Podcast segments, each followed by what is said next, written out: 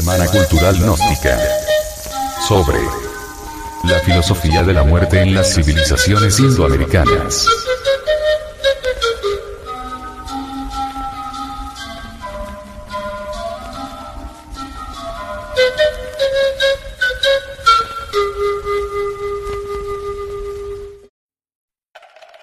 La tumba del dios Pacal. Una enseñanza a la posteridad. El sepulcro del dios Pacal es extraordinario. Obviamente, tiene tal sepulcro una gran tapa de piedra, debidamente burilada, cincelada.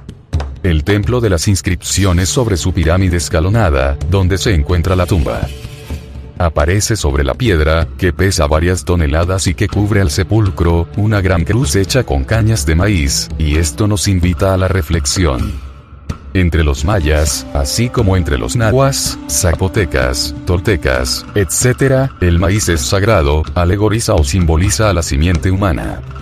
Por ejemplo, en China, la India, Japón, etc., la simiente humana está alegorizada o simbolizada por el arroz, y en los pueblos cristianos de Europa y del Medio Oriente, la simiente fue alegorizada o simbolizada por el trigo. La cruz hecha de caña de maíz, obviamente resulta tremendamente significativa, pues bien sabemos nosotros que la cruz es un instrumento de liberación, no únicamente de martirio. Realmente, la inserción del falus vertical dentro del cteis formal hace cruz.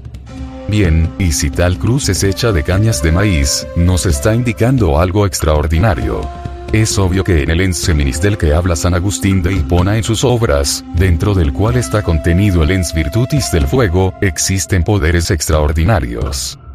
El enseminis, o entidad del semen, o esperma sagrado del ser humano, contiene poderes místicos trascendentales, formidables, que los mayas analizaron cuidadosamente en sus estudios, no solamente en Palenque, sino en Cancún, en Chichen Itza, etc. Si la gente supiera el poder que existe en el Enseninis, jamás gastaría esa energía torpemente, en la satisfacción brutal de las pasiones animales. Antes bien, aprenderían a transmutarla. Los mayas conocieron tal ciencia. Ellos sabían, por ejemplo, que si no derramaban el vaso de Hermes, es decir, si no cometían el error de eyacular el enseninis, este se transmutaría en energía creadora. Una piedra triangular sella la entrada, ahora esa piedra está colocada a un lado.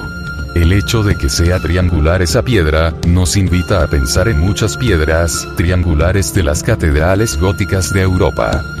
Esa piedra triangular representaría, para el mundo cristiano, el Padre, el Hijo y el Espíritu Santo, es decir, a las tres fuerzas de la naturaleza. Santo afirmar, santo negar y santo conciliar. Obviamente, sin esas tres fuerzas no puede haber ninguna creación.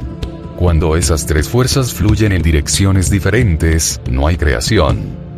Surge una nueva unidad cósmica, se realiza una creación, cuando esas tres fuerzas coinciden en un punto dado. Lo mismo sucede con el matrimonio perfecto. El hombre es la fuerza positiva, la mujer la fuerza negativa, y la tercera fuerza, el santo conciliar, concilia a los dos lados. Las tres fuerzas, unidas, realizan una nueva creación. Los mayas comprendieron todo esto, y el hecho que la piedra que sella el sepulcro, que sella la entrada del sepulcro del dios Pacal sea triangular, resulta interesante. Hay un pectoral que aparece, muy bien hecho, sobre el pecho del dios Pacal, con nueve collares. Esos nueve collares representan al noveno círculo dantesco, el pozo del universo dentro del organismo humano, el pozo humano, los órganos creadores, e indican que el dios Pacal era un hombre que transformaba el esperma sagrado en energía creadora que era un hombre completamente casto, recto en el sentido más completo de la palabra. Un hombre que jamás adulteró, que nunca fornicó, en su cuello aparecen tres collares más, representando a las tres fuerzas primarias de la naturaleza y del cosmos. Indican que el dios Pacal logró cristalizar, en su naturaleza, la fuerza del Padre, la fuerza del Hijo, la fuerza del Espíritu Santo. El santo afirmar, el santo negar y el santo conciliar, es decir, que el dios Pacal logró darle forma a esas tres fuerzas dentro de sí mismo. El dios Pacal tiene diez anillos, uno en cada uno de sus dedos. Esto nos está indicando a los diez sepirotes de la cábala hebraica, a un hombre que se llenó de extraordinarias virtudes, a un hombre magnífico, un verdadero avatar o mensajero para la humanidad de aquella época. Un hombre que le entregó a los mayas grandes conocimientos. En una de sus manos aparece un cubo, una piedra cúbica, y en la otra una esfera. La piedra cúbica nos indica que, realmente, este hombre era tan sabio que poseía la piedra filosofal, es decir, la piedra de la verdad. Era un hombre que había encontrado la verdad. Y en cuanto a lo otro, en cuanto a la esfera, nos indica que era un hombre perfecto, un hombre que había despertado su conciencia, un hombre que gozaba de sabiduría infinita. Pero hay algo que aterra en todo esto, algo que asombra, que espanta. Resulta que lo sepultaron con seis decapitados. Es una cuestión meramente simbólica, pero los seis decapitados, sí es un hecho concreto. Decapitaron seis hombres y los enterraron con el dios Pacal. Claro, que para transmitirle a la posteridad un mensaje. Sin embargo, debemos reconocer que la forma de transmitir dicho mensaje fue muy sangrienta.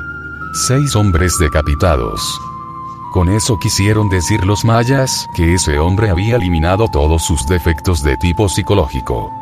El número 6, indudablemente, también recuerda al enamorado al amor, a la pasión, etc., es decir, que ese hombre eliminó de sí mismo todos sus defectos pasionales, todos los agregados psíquicos que le afeaban. Logró la máxima perfección, y el testimonio para la posteridad fueron los seis decapitados. Si no se conociera un poco de cábala hebraica, sería imposible encontrar entonces el significado de los seis decapitados. Es tremenda la tumba del dios Pacal.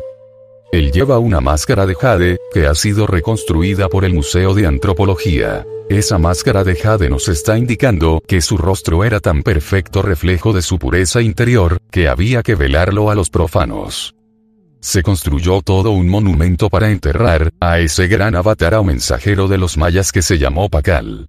Y que enseñó la muerte del pecado.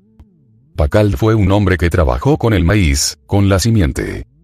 En la plancha de piedra que cubre la tumba del dios Pacal, aparece este como descendiendo de la cruz. Aparece también allí un símbolo del planeta Marte, para indicarnos que el dios Pacal guerreó y eliminó el ego que es un hombre de carácter enérgico, un hombre fuerte que supo enseñar a los mayas su doctrina. Investigando, pues, todas estas cuestiones mayas, todos estos aspectos antropológicos, sentimos que debemos volvernos profundamente reflexivos.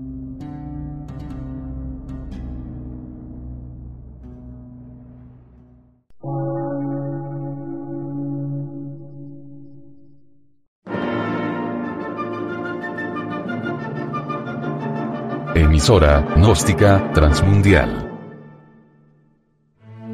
Por una nueva civilización y una nueva cultura, sobre la faz de la Tierra.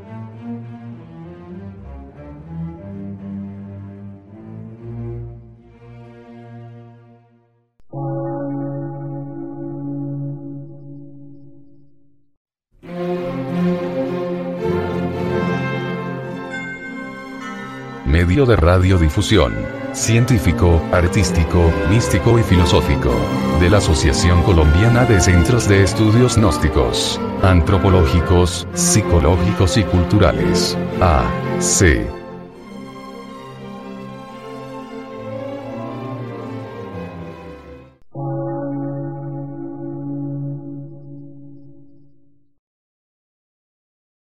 Lectura en movimiento. Difusión sin fronteras.